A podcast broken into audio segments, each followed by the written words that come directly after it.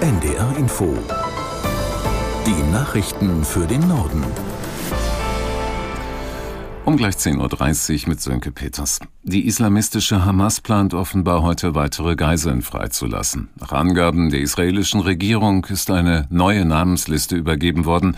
Die inzwischen sechstägige Feuerpause im Gazakrieg hält weiter und wird möglicherweise erneut verlängert. Tel Aviv-Korrespondent Björn Dacke schätzt ein, wie wahrscheinlich das ist. Die Signale von allen Seiten sind positiv. Von der Hamas, von Israel, von den Vermittlern in Katar. Die US-Regierung macht auch Druck auf Israel, um diese Feuerpause nochmal zu verlängern. US-Außenminister Blinken wird auch demnächst hier in der Region wieder erwartet. Also das spricht alles dafür, dass man jetzt nochmal in eine Verlängerung geht.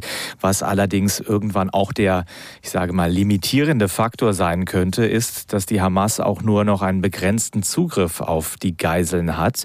Das behauptet jedenfalls die Terror Terrororganisation so, dass sie von den jetzt ungefähr 160 Menschen, die noch im Gazastreifen vermutet werden, wirklich nicht alle in der Hand der Hamas sind und dann auch nur noch begrenzt Menschen für einen Austausch unmittelbar zur Verfügung stehen. Hört sich jetzt sehr technisch an, es geht immerhin um Menschen, aber die Hamas sagt eben, dass sie dann auch gar nicht mehr viele Abkommen sozusagen schließen kann.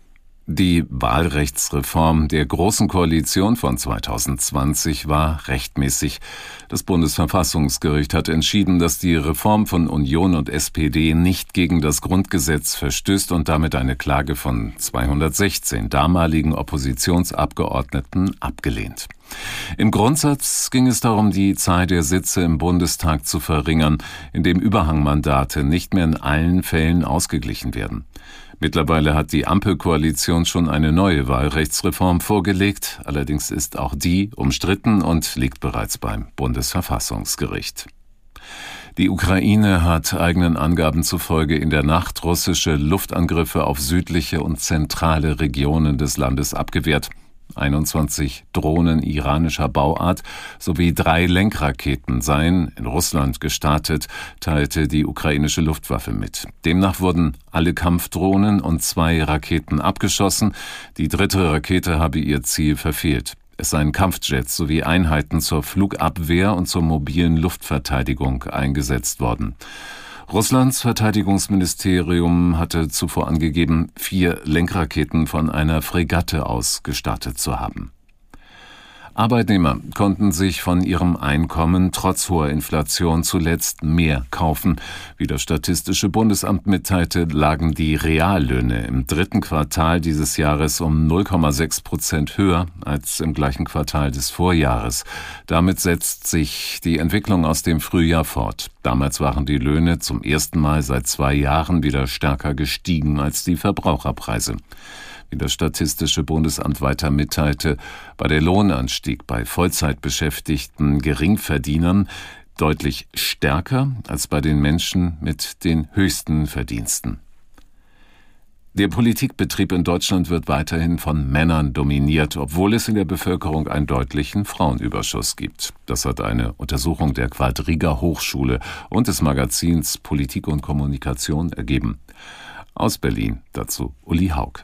Gerade mal gut 35 Prozent der Bundestagsabgeordneten sind Frauen. Schlusslicht beim Frauenanteil ist dabei die AfD mit rund 12 Prozent. Bei den Grünen liegt der Frauenanteil dagegen mit 60 Prozent am höchsten. Rund ein Viertel der Bundestagsfraktionen stellen Frauen bei CDU und CSU sowie der FDP. Noch niedriger ist der Frauenanteil an der Spitze der 100 wichtigsten Wirtschaftsverbände. Hier liegt er bei rund 21 Prozent. Insgesamt leben in Deutschland rund 43 Millionen Frauen und damit rund eine Million mehr als Männer. Die telefonische Krankschreibung könnte schon in der kommenden Woche wieder möglich sein. Nach Recherchen des ARD Hauptstadtstudios ist eine Wiedereinführung am 7. Dezember realistisch. Aus Berlin Dietrich Karl Meurer. Die telefonischen Krankschreibungen sollen Arztpraxen entlasten und andere Patientinnen und Patienten schützen. Wer keine Vorortbehandlung braucht, kann sich zu Hause auskurieren, statt in die Praxis zu gehen. Nächste Woche Donnerstag wird sich der gemeinsame Bundesausschuss von Ärzten, Krankenhäusern und Krankenkassen mit der Regelung beschäftigen. Sollte sie angenommen werden, dann ist geplant, sie auch umgehend in Kraft zu setzen. Das sagte die Vorsitzende des zuständigen Gremiums Monika Lelgemann dem ARD Hauptstadtstudio. Während der Corona-Pandemie gab es die telefonische Krankschreibung nur für leichte Atemwegserkrankungen. Zukünftig soll sie auf alle Krankheitsbilder ausgeweitet werden, bei denen von einem milden Verlauf ausgegangen werden kann. Mehr als 40 Millionen Kinder weltweit sind durch extreme Wetterereignisse aus ihrer Heimat vertrieben worden. Diese Zahl geht aus einem UNICEF-Bericht hervor. Das Kinderhilfswerk weist darauf hin, dass viele junge Menschen in Kriegs- und Krisenländern betroffen sind. Aus New York Antje Passenheim. Ein Zusammenhang, der immer noch zu häufig übersehen werde, kritisierte die UN-Sonderbeauftragte für Kinder in bewaffneten Konflikten, Virginia Gamba. Ein aktueller Bericht mit Daten aus Ländern von Somalia über Myanmar bis Syrien unterstreiche das. Kinder, die sowohl Konflikte als auch Naturkatastrophen erleben müssten, seien doppelt betroffen. Ihr Schutz sei extrem bedroht, angefangen von Hunger über den Verlust von Bildung, über Vergewaltigung und Zwangsehe bis hin zur Rekrutierung von Kindersoldaten. Die Sonderbeauftragte forderte, das Problem und die Zusammenhänge müssten mehr beachtet werden und die Hilfe besser koordiniert und zielgerichteter den Kindern zugutekommen.